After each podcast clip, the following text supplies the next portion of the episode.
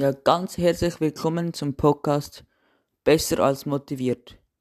In diesem Podcast helfe ich dir, deine Motivation zurückzuholen bzw. sie aufzubauen.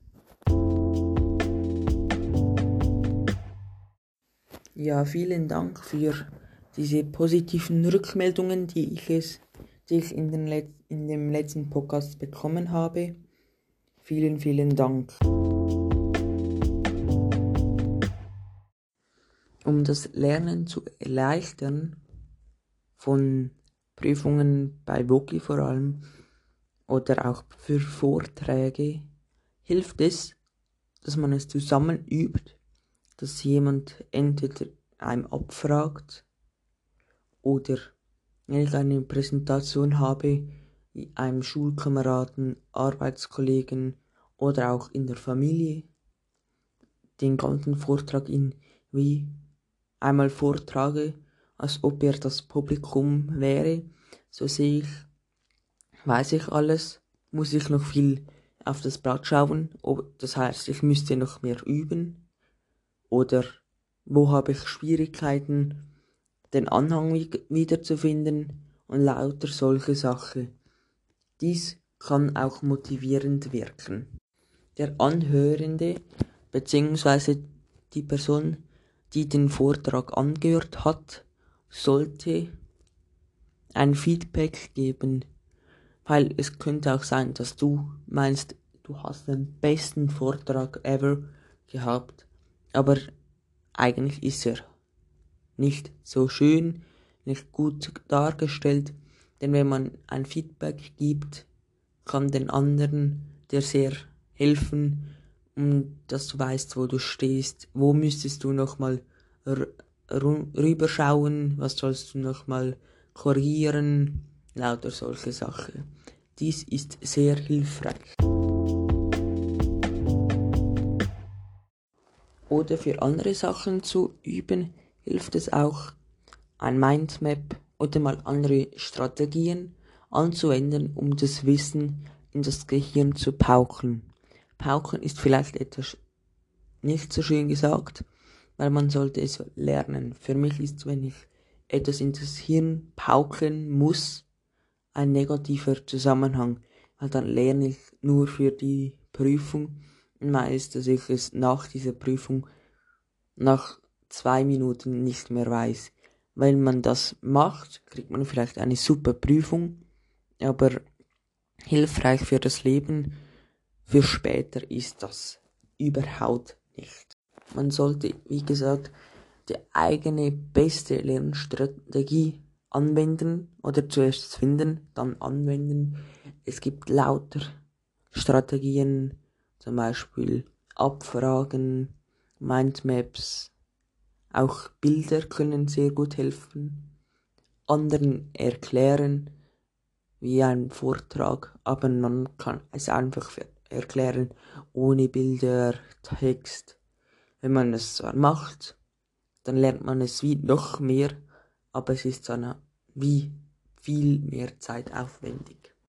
Karteikarten können auch sehr gut sein, weil dann kann man sagen, ja, jetzt schreibe ich auf der einen Seite entweder das deutsche Wort und auf der Rückseite das englische oder französischen, französische oder man kann sagen, was ist eine Pyramide und hinten zeichnet man eine Pyramide, erklärt vielleicht jemand das Volumen, Fläche, alles ausrechnet, dann hat man wie Karteikarten, die man im Bus auch sehr schnell und gut üben kann. Es gibt auch Lernstrategien, die aufwendiger sind und man mehrheitlich oder besser auf einem Pult machen sollte. Und so Karteikarten oder auch über das Handy, wenn genug Akku hat, je nachdem auch eine Internetverbindung, kann auch kann es auch sein im Bus, wenn man zur Schule äh, fährt, kann man auch gerade noch üben.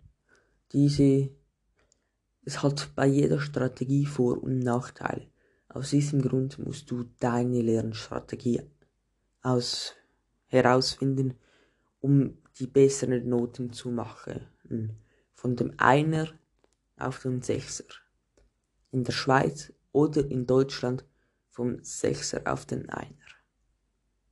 Das hört sich jetzt vielleicht komisch an, aber es ist so.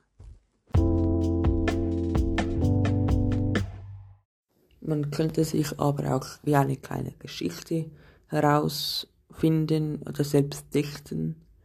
Wenn man das gut kann, ist es sehr gut. Und wenn man, wenn es wirklich gute Wörter sind, wo man üben muss, oder gute Sachen, dann kann das auch eventuell, ich schätze mal nicht, aber es könnte sein, dass du dann gerade noch ein Buch heraus geben kannst und so, wenn es gut läuft, etwas Geld verdienst, wo du eigentlich nur etwas geübt hast, dann ist es wie zwei Sachen auf einen Streich.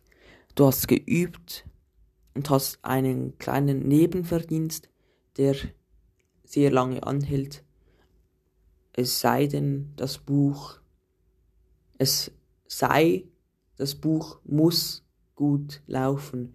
Wenn nicht, dann verdienst du nichts.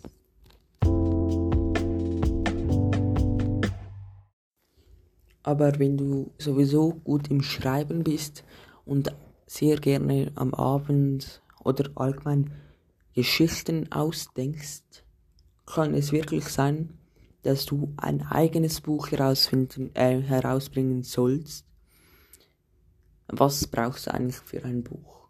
Du brauchst erstens die Ideen. Ohne Ideen geht eigentlich nichts. Dann brauchst du Zeit, Schreibwissen, also du musst wissen, wie man schreibt am Computer. Das lernt man sehr schnell, aber die Rechtschreibung könnte ein Haken sein, aber für das kannst du deinen Eltern Freunden oder eventuell auch Kindern, wenn du schon Kinder hast, es zum Geben, Gegenlesen geben und dann können sie es überarbeiten. Dann kannst du es auf einen Verlag schicken oder wie man das hier dann macht. Oder man geht mit einem Exemplar vielleicht auch hin. Das, wie gesagt, ich weiß das nicht. Und wenn es gut geht, kannst du irgendwann sagen, so, meine Damen und Herren, Freunden, Familie und so weiter, hier präsentiere ich mein Buch über meine Geschichte oder hier ist mein Buch über den kleinen Hund Bello. Wenn man das hat, kann man Geld verdienen, langfristig, wenn es gut läuft. Und für mich, wenn ich ein Buch herausgegeben oder herausgebe würde, fände ich das schon ein cooles Gefühl. Kann ich auf mir sicher auf die Schultern klopfen.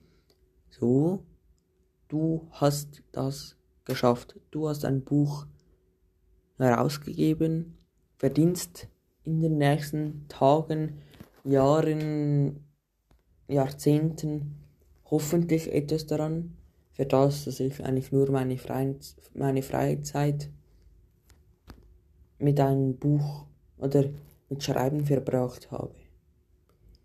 So, vielleicht hast du jetzt gerade eine Idee, dass du das gerade machst. Ich wünsche dir jedenfalls viel Glück, falls du das jetzt vorhast. Und schreib mir doch dann in den Kommentaren so, ich schreibe mir, ich schreibe jetzt ein Buch oder wenn du das jetzt machst, dann würde ich mir mich auch etwas besser fühlen. Dann bin ich wieder motiviert bin ich motivierter. Nicht vergessen, ich bin motiviert, diesen Podcast zu machen. Sehr motiviert so, so, so, sogar. Aber dann bin ich noch motivierter, weil ich dann sagen kann, mein Podcast hat meinen Zuhörer geholfen, mit der Freizeit etwas anzufangen und die Motivation zurückzuholen.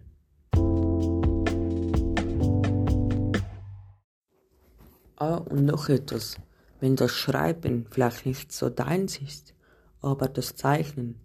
Es gibt auch sehr schöne Kinderbücher und auch andere Bücher, die Bilderbücher sind. Wenn das Zeichnen dein Hobby ist, dein Spezialgebiet, dann zeichne doch ein Buch. Oder du kannst dann deinen Text entweder selber schreiben, so ganz kleine, vielleicht pro Seite zwei Sätze oder drei maximal oder minimal. Sei denn, es muss einfach zur Geschichte passen. Oder wenn dein Freund sehr gut beim Schreiben ist und du beim Zeichnen, kannst du doch deinen Freund oder deine Freundin, Kollege, Kollegin, jemand, den du kennst, fragen, du, wollen wir zusammen ein Buch herausgeben? Ich schreibe, du malst oder ich male, du schreibst. Mein Vorschlag, wir machen über die über das Weltall und ihre Geheimnisse. Wichtig ist, du musst gerade einen Vorschlag geben, weil sonst wird das nichts mit diesem Projekt.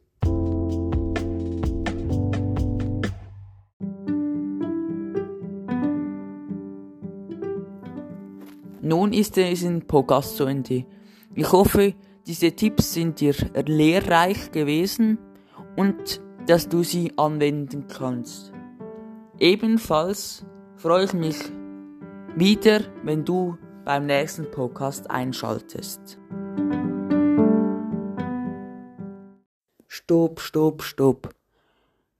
Ich bitte dich, wenn diesen Podcast dir, dir hilft, deine Motivation oder etwas zurückzuholen, was dir fehlt, schreib mir das und gebt mir doch fünf Sterne.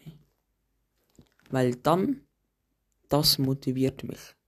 Solche Sachen motivieren mich mehr, abgesehen von diesen Aufrufen, Aufrufzahlen, die ich bereits gehabt habe, also ich nicht denke, gedacht habe, dass ich so schnell so viel Aufrufe habe, um mehr Content zu machen.